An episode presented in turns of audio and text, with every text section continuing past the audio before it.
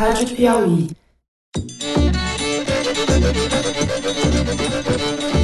Olá, eu sou Fernando de Barros e Silva, diretor de redação da revista Piauí.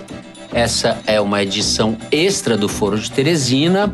Eu estou aqui com a repórter Malu Gaspar. Oi, Malu. Oi, pessoal. E com a nossa convidada, a repórter da revista também, Consuelo Diegues. Oi, Consuelo. Oi, Fernando. Oi, Malu. Oi, todos. A gente vai conversar sobre o perfil que a Consuelo fez do candidato Jair Bolsonaro, perfil publicado em setembro de 2016, sob o título Direita Volver. Pré-candidato à presidência, Jair Bolsonaro coloca o ultraconservadorismo no jogo eleitoral. Ninguém imaginava que ele colocaria tanto.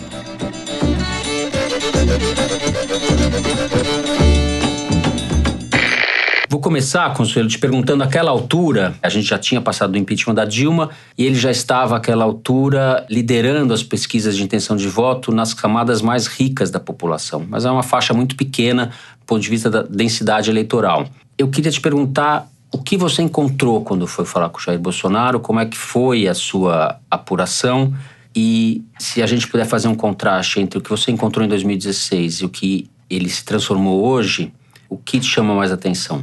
Acho que a primeira coisa, Fernando, nesse perfil e que eu acho que é importante foi a forma como a Piauí decidiu tratar esse candidato. Na verdade, a gente resolveu levá-lo a sério quando eu comecei a, fazer as tratativas para esse perfil, ele não queria conversar com a gente. Dizia: não, vocês vão me ridicularizar. Eu falei: olha, deputado, se fosse para lhe ridicularizar, não precisávamos ir até aí falar com o senhor. A gente pegava todos os recortes da imprensa e colocava e fazia uma matéria. Nós realmente queremos lhe acompanhar. O seu trabalho de convencimento dele foi árduo, ele não aceitou no primeiro momento. É, no né? primeiro momento não, ele não queria, porque ele achava que ele estava sendo muito maltratado pela imprensa, ele achava que a imprensa só queria ridicularizá-lo e achava que a gente ia fazer a mesma coisa, que a gente não ia levá-lo a sério. Só que, na verdade, eu acho que no momento que nós decidimos fazer esse perfil, quando nós conversamos sobre precisamos ver o que está acontecendo aí, nós decidimos que havia alguma coisa importante surgindo.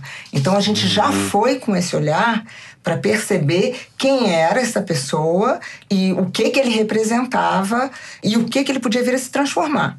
Então a gente nunca foi fazer esse perfil com a intenção de dizer, olha, tem um palhaço aí histriônico. Nunca foi essa a nossa intenção. A nossa intenção era realmente investigar o que estava acontecendo, quem era essa pessoa que estava surgindo.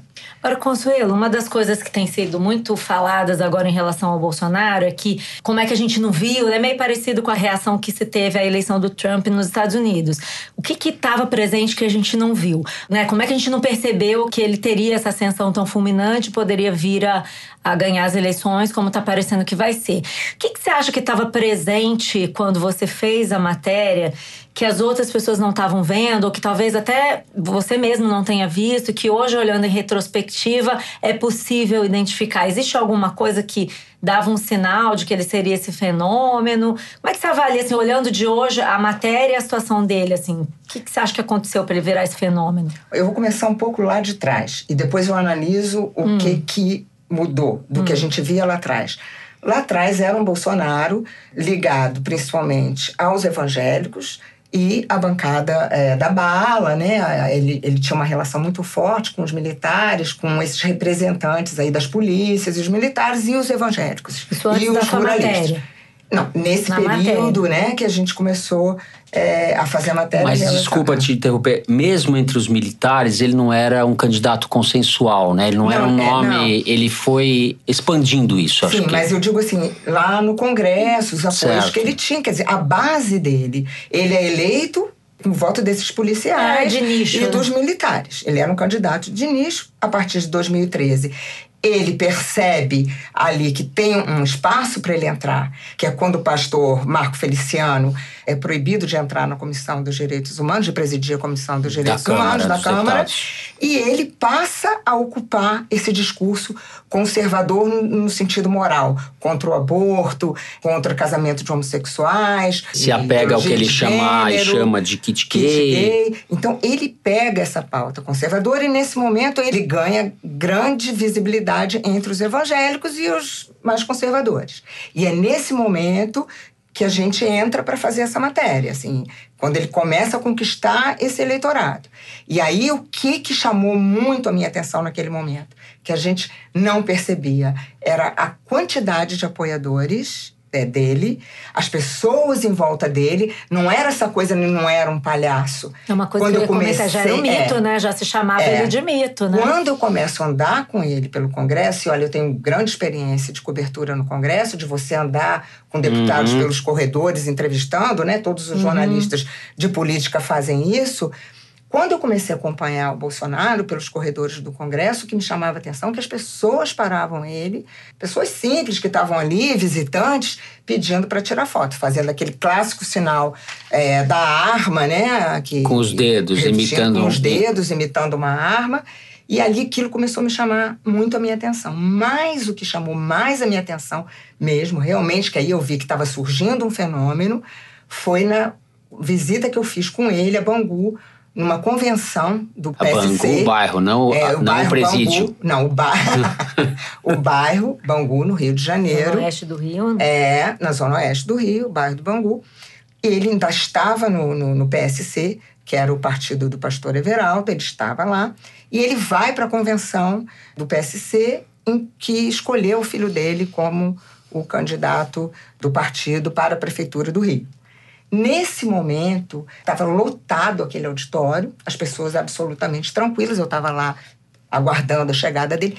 Quando ele entra no auditório, é uma ovação, as pessoas começam a gritar como se estivesse entrando um ídolo pop. Tinha uma coisa muito forte acontecendo. Já tinha é cenas é muito... dele sendo carregado nos ombros das pessoas nos aeroportos, né? Sim, Tava começando é, a surgir começando isso, né? isso, mas ali foi a primeira vez que eu presenciei, uhum. entendeu? Vi realmente. Você, você se é, impressionou com hum, isso? Fiquei muito impressionada porque era uma torcida absurda. As pessoas eram alucinadas por ele. E aí outra coisa que me chamou atenção muito nesse momento, quando eu vou conversar com o eleitor dele, uhum. né? São jovens, né?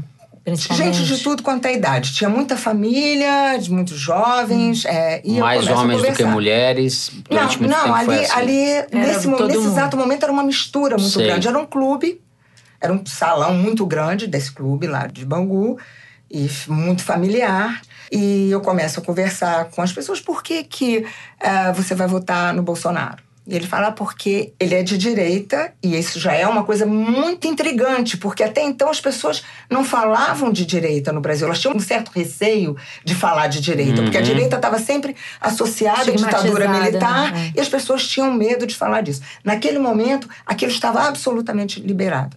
Nós somos de direita, nós assumimos que nós somos de direita e o deputado nos entende, porque a esquerda nos trata como ignorantes, rejeita o nosso discurso, nos chama de fascista, nós não temos espaço e o Jair Bolsonaro entende as nossas aflições. É, uma ele... frase que eu queria comentar de uma personagem que você citou, que é só para reforçar isso uhum. que você está falando, que eu acho que é interessante para o ouvinte que não leu, de uma pessoa chamada Charlotte Ferguson, acho que é uma cabeleireira. Isso. Ela diz: a esquerda nos olha com preconceito, nos rotula de conservadores e despreza nossos valores, como se só eles tivessem razão em tudo. Além disso, ela, assim como Bolsonaro, era contra a vitimização dos pobres. Eles sempre acham que pobre é coitado e acusou o programa Bolsa Família de sustentar vagabundos. Acho que você pegou ali a gênese do discurso que depois impulsionou uhum. o Bolsonaro, assim, que é o que a gente vê hoje, Exatamente, né, no eleitorado é. do Bolsonaro, né? É. Que era um ressentimento. Essas pessoas carregavam ressentimento de nunca serem ouvidas porque o discurso até então era muito dominado pela esquerda, né? Uhum. Mesmo na imprensa, nas universidades, era disso que eles se queixavam. Não havia um espaço para as pessoas que pensavam diferente se manifestar. E eles encontram no Bolsonaro alguém que dá permissão para eles é. falarem é. do que eles sentem. Isso que você registrou e captou em 2016, acho que teve origem nas manifestações contra a Dilma, pelo impeachment. Talvez em 2013 é, também já tenha Ali na Avenida. Paulista, em outras cidades, mas especialmente na Avenida Paulista, a demanda pelos militares ou o apoio aos militares, uma imagem positiva dos militares e o apelo pela volta do regime militar já estava presente e as pessoas na época, os tucanos, as lideranças antipetistas dos outros partidos minimizaram um pouco isso, né? Como se aquilo fosse uma coisa passageira e como se o Bolsonaro, como representante disso, estivesse esquentando a cadeira para que um candidato realmente competitivo viesse surgir em 2018, o que se revelou completamente furado, né? Uhum. Agora, para ser competitivo mesmo, ele precisou fazer algumas mudanças aí na trajetória, né? E então, fica eu, é. evidente na matéria que um discurso que ele não tinha, que ele adquiriu depois, foi a pauta econômica, né, Consuelo? Então, eu acho que essa é a segunda parte, que era uma parte que a gente, nesse momento, a gente não tinha captado, é, não tinha porque como. ele não falava disso ainda. Nem tinha acontecido, Não estava né? é, no discurso dele, e eu acho que realmente ele não não conhecia isso. Tanto que na matéria, quando eu resolvo fazer algumas perguntas sobre economia, como ele pretendia conduzir a economia, ele tem uma reação muito negativa. Ele grita muito comigo, diz que eu estou querendo fazer uma pegadinha, que eu estou querendo imprensar ele contra a parede, quando eu simplesmente pergunto coisas meio óbvias, como que ele pretendia fiscal, né? fazer, se ele pretendia fazer o ajuste fiscal, reforma da previdência, privatização. E ele ainda não podia falar, pergunta Paulo Guedes. ainda não, não tinha, tinha Paulo Guedes. Aí neste neste momento, o que, que eu acho? Eu acho que em 2014 tinha esse discurso aí já de direita e algumas pessoas apoiando os militares, mas tinha uma parte desse grupo, desse eleitorado, com forte sentimento antipetista. Era uhum. muito grande.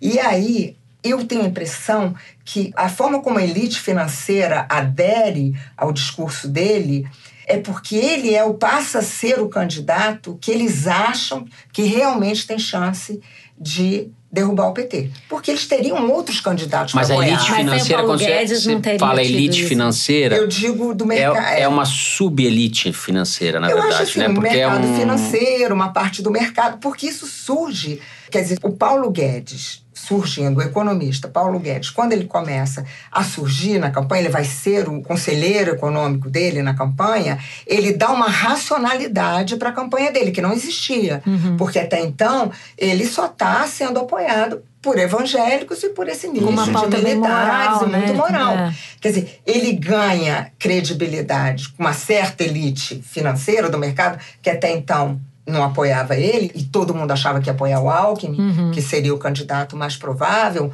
um centro, centro-esquerda, é. centro-direita ali, essa turma, passa a apoiar o Bolsonaro. É porque ele acha que ele tem chance de derrubar o PT. É. Quando eu digo subelite, só para especificar, acho importante isso, não é para desqualificar não, mas é eu vejo que os operadores do mercado, desses bancos de investimento, tal, aderiram mais rapidamente ao Bolsonaro e não os grandes banqueiros, a elite Mas empresarial, eles estavam em busca de um candidato que ora parecia ser o Alckmin, ora parecia ser a Marina. As pessoas ficaram em dúvida de como se posicionar. É, né? A gente e eu acredito teve... que até hoje eles não e, se manifestaram e, mesmo ainda, né, Fernando? Não se posicionaram. E o Bolsonaro, é, até hoje, acho que provoca arrepios em muita gente, né? Estou falando da elite. É. Alguns mas eu digo assim, né? o, o... o Rubens Ometo, da COSAN, foi um Sim. grande não, mas aí empresário que aderiu agora no final, né? Os empresários começam a entrar começam a aderir. Sim o Frederico Dávila. Dávila. Frederico é. Dávila, que é do setor alcooleiro, né, de Isso. São Paulo.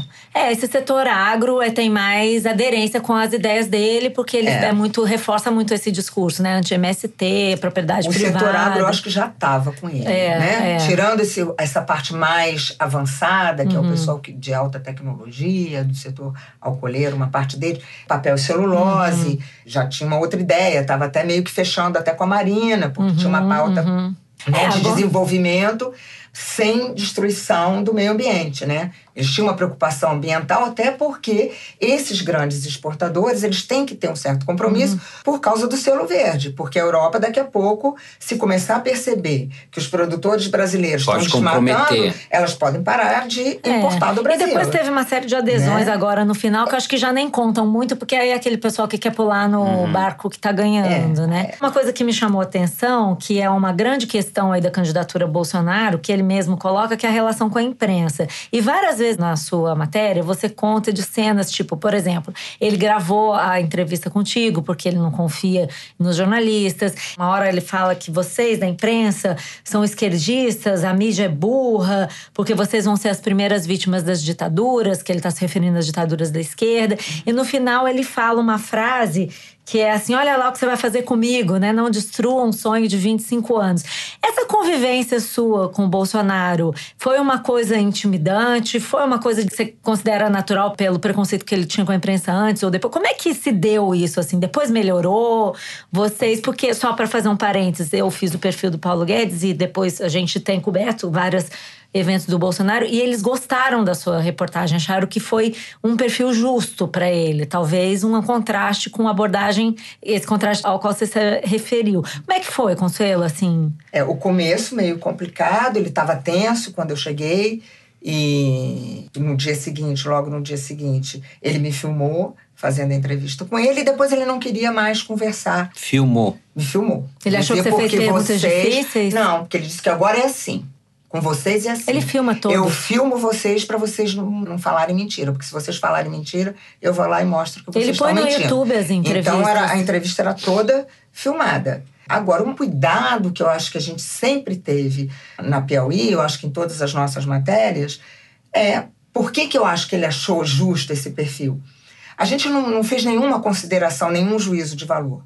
Nós deixamos o espaço para ele falar e dar as opiniões dele. O leitor é que vai concluir se ele acha aquelas ideias positivas ou não. Uhum. Então, obviamente, quando ele fala eu não quero um sistema de cotas, ele fala não porque eu não quero, não que eu seja racista, mas eu acho que você tem que dar uma boa escola para primária para todos, para que estas pessoas possam competir lá na frente, todo mundo igual. Então, a gente explicou um pouco as ideias dele. Então, é.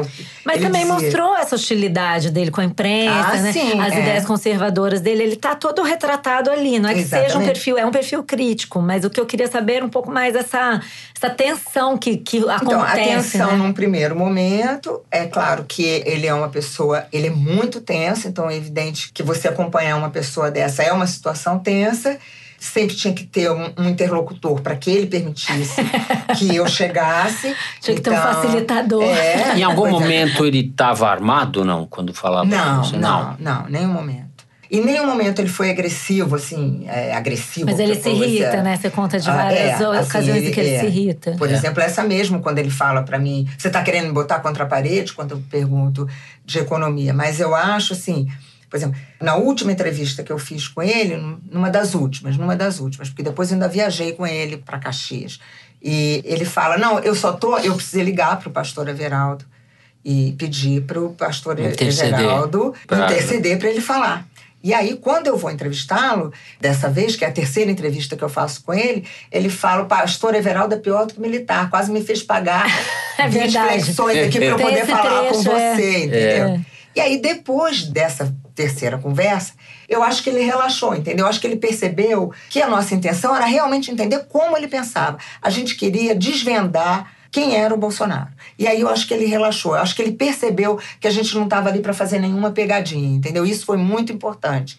Eu acho que se estabeleceu uma relação de confiança dele. Qual seria o papel da revista ali? É, seria Eu acho é que ele está inteiro ali, é, na minha avaliação, ele não mudou. Ele mudou em função do que vocês falaram da economia, que entrou Paulo Guedes, ele teve que, que assumir novas responsabilidades. Mas ele não fez nenhuma concessão ao centro nessa campanha, ele né? Ele radicalizou. Né? Nessa reta final da campanha, como a gente viu nas últimas semanas, ele até radicalizou.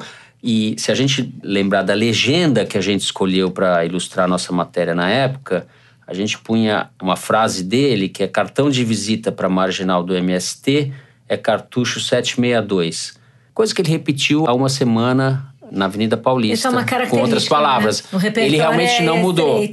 ele realmente não mudou. Eu queria chamar a atenção, Consuelo, para um aspecto curioso. Perto do final da sua reportagem, na saída de um evento de apoio a candidatos aliados, ele diz o seguinte sobre a disputa presidencial de 18. Isso nós estamos em setembro de 2016, antes de setembro, né? Em setembro a matéria saiu. Ele diz, abre aspas, o Lula vai ser preso. O Aécio está levando um tiro político. Com esse quadro, minhas chances aumentam. Acho que ninguém além dele acreditava que é. ele estava com um diagnóstico bastante preciso uhum. do cenário que estava se configurando, é. né? Eu acho que a gente achava que ele tenderia a crescer, ele ia entrar no jogo, mas não Desse tanto. Nesse tamanho. Que ele ia uhum. crescer dessa maneira a ponto de ser o candidato a presidente. Porque eu acho que ninguém esperava que ele fosse conquistar essa elite aí do mercado, porque todo mundo achava que essas pessoas, empresários e mercado, que seriam importantes para dar né, é, sustentação a essa campanha, fosse correr pro lado de um Alckmin ou de uma Marina. O Bolsonaro seria tosco coisa, demais, imprevisível demais. Mas tem uma outra coisa que se aponta também, que ele era um candidato mais dos ricos. E hoje a gente vê que ele ampliou seu apoio para muito além disso, né? Exatamente. Ele, ele, também atingiu pobres, ele cresceu entre mulheres, uhum. ele realmente se tornou uma candidatura. Bom, ele vai ser, provavelmente vai ser eleito, uhum. né? Então, eu queria te perguntar sobre uma coisa que eu acho que pode apontar algum rumo, porque hoje os rumos de um eventual governo Bolsonaro são meio obscuros, né? É uma frase que ele disse que me chamou atenção num evento do Nelson Burnier é, esse lançamento da candidatura do Flávio Bolsonaro, primeiro ele diz: olha, se tiver bandido lá, eu não vou dizer nada, só vou dizer que o Brasil vai mudar e vou embora. E no final ele fala assim para você: se eu for escolher só os puros, não vou a lugar nenhum. Você acha que isso diz alguma coisa sobre o futuro governo dele? Vai virar um saco de gato, um balaio com gente de todo tipo, inclusive os impuros aos quais ele. Eu acho provavelmente, uhum. porque ele vai ter que se juntar com bancadas com as quais ele já se relacionava que é essa bancada do Centrão, uhum. que parte estava com Alckmin, mas estava por estar, não tinha aderido realmente a isso, já começou e começou a já correr para o lado dele. E o próprio Nix Lorenzoni, quando teve a votação do segundo turno, que ele fala. O Nix Lorenzoni, que foi anunciado já como ministro da Casa Civil do Bolsonaro, caso se confirme a eleição dele. Exatamente, já deputado no dia. pelo Rio Grande é. do Sul, do DEM pelo Rio Grande do Sul. E já no dia do resultado do primeiro turno, ele já fala como ministro da Casa Civil, ele fala: não, eu, nós já temos o apoio de 230 deputados, que nós já tínhamos conversado, já temos apoio da bancada ruralista, ou seja, é esse centrão que está sempre aí, meio que fiel da balança, ele vai ser fiel da balança do Bolsonaro. É e não tem como é um ele Bolsonaro dizer, pragmático, então. Na verdade, um Bolsonaro pragmático, não, porque esse é o real mundo do Bolsonaro. Com quem que ele lidava? Era com essa bancada do Centrão, era PSC, é, PRT, PRTB, não sei, todas é um essas mundo conservador, é isso mesmo. É. E essa bancada do Centrão, que a essa altura já está com senha na fila para aderir, né? os caras estão disputando a tapa já para ver se pegam um lugar melhor. E a bancada imensa que ele fez também. É bom lembrar Sim, de pessoas novas, né? Que Exato. vai ter na Se não política. fosse isso, ele talvez não tivesse essa força hoje no Congresso, né? Pessoas novas é. com uma agenda conservadora alinhada com ele, que são ao mesmo tempo representantes de si mesmo e soldados do Bolsonaro no Exatamente. Congresso. O né? que pode diferenciar no discurso, porque é o discurso dele que ele diz não vai ter o toma lá da cá. Se a gente achar que isso é possível, se ele chegar com tanta força lá, não permitir que esse central faça exigências de cargos. Isso Temos realmente que ver não até onde vai ter esse pragmatismo ver. dele, é, né? Exatamente, até onde vai isso. Agora, uma coisa que me assusta: essa bancada jovem né, que está lá, e que você via muito do eleitor desqualificando os políticos tradicionais, dizendo não queremos isso, queremos é, uma renovação total. E é uma renovação, não é uma renovação de ideias, é renovação de pessoas, mas não de ideias. Uhum. Então você está trazendo um conservadorismo muito inexperiente, muito agressivo. Você pega jovens aí do MBL, pessoas que. Youtubers, que, é, que não têm nenhuma experiência na política. Muitos youtubers. É, né? Gente sem nenhuma experiência na política e que vai ter que negociar. Porque a política é a arte da negociação e da conversa. E com, como é que vai se dar essa negociação no Congresso? Isso hoje é uma coisa que me preocupa pela inexperiência da bancada, pela pouca renovação, no fato quando se criticava muito a velha política, Quão falta não vai fazer essa velha política no Congresso, esses políticos mais tradicionais, que sabem como conversar, como dialogar? Oh, é isso. O perfil trouxe duas coisas hum. reveladoras que eu fiquei muito surpresa. Primeiro, Bolsonaro usa base transparente na unha. Segundo, cantor preferido, Agnaldo Timóteo. Amei! amei, amei. Detalhes, detalhes tão pequenos de nós dois. É verdade, esse das unhas eu tinha até esquecido. Faz é idoso. Bom, lembrando vocês que, como no primeiro turno, a gente vai estar tá ao vivo em vídeo pelo Twitter a partir das 5 da tarde. E a Consuelo vai participar do programa, vai entrar ao vivo lá do QG do Bolsonaro, acompanhando, dando as notícias quentes pra gente. Eu queria agradecer você, Malu, e agradecer principalmente a nossa convidada especial no Fora Consuelo Diegues, que fez o perfil do Bolsonaro em 2016 Esse perfil está disponível na íntegra no site da Piauí e a gente conversou a respeito dele, da candidatura e do que aconteceu de lá para cá. Obrigado, Consuelo. Obrigada a vocês. Obrigada, Consuelo, foi ótimo. O Foro de Teresina é dirigido pela Paula Scarpim, produzido pela Luísa Miguez, Luiz de Massa e Mari Faria. Falamos do estúdio da Rádio Batuta, no Instituto Moreira Salles. A edição é do Felipe de Castro, a finalização e mixagem do João Jabassi. Nossa bela música tema é composta e executada pelos piauenses Vânia Salles e Beto Boreno. E até domingo.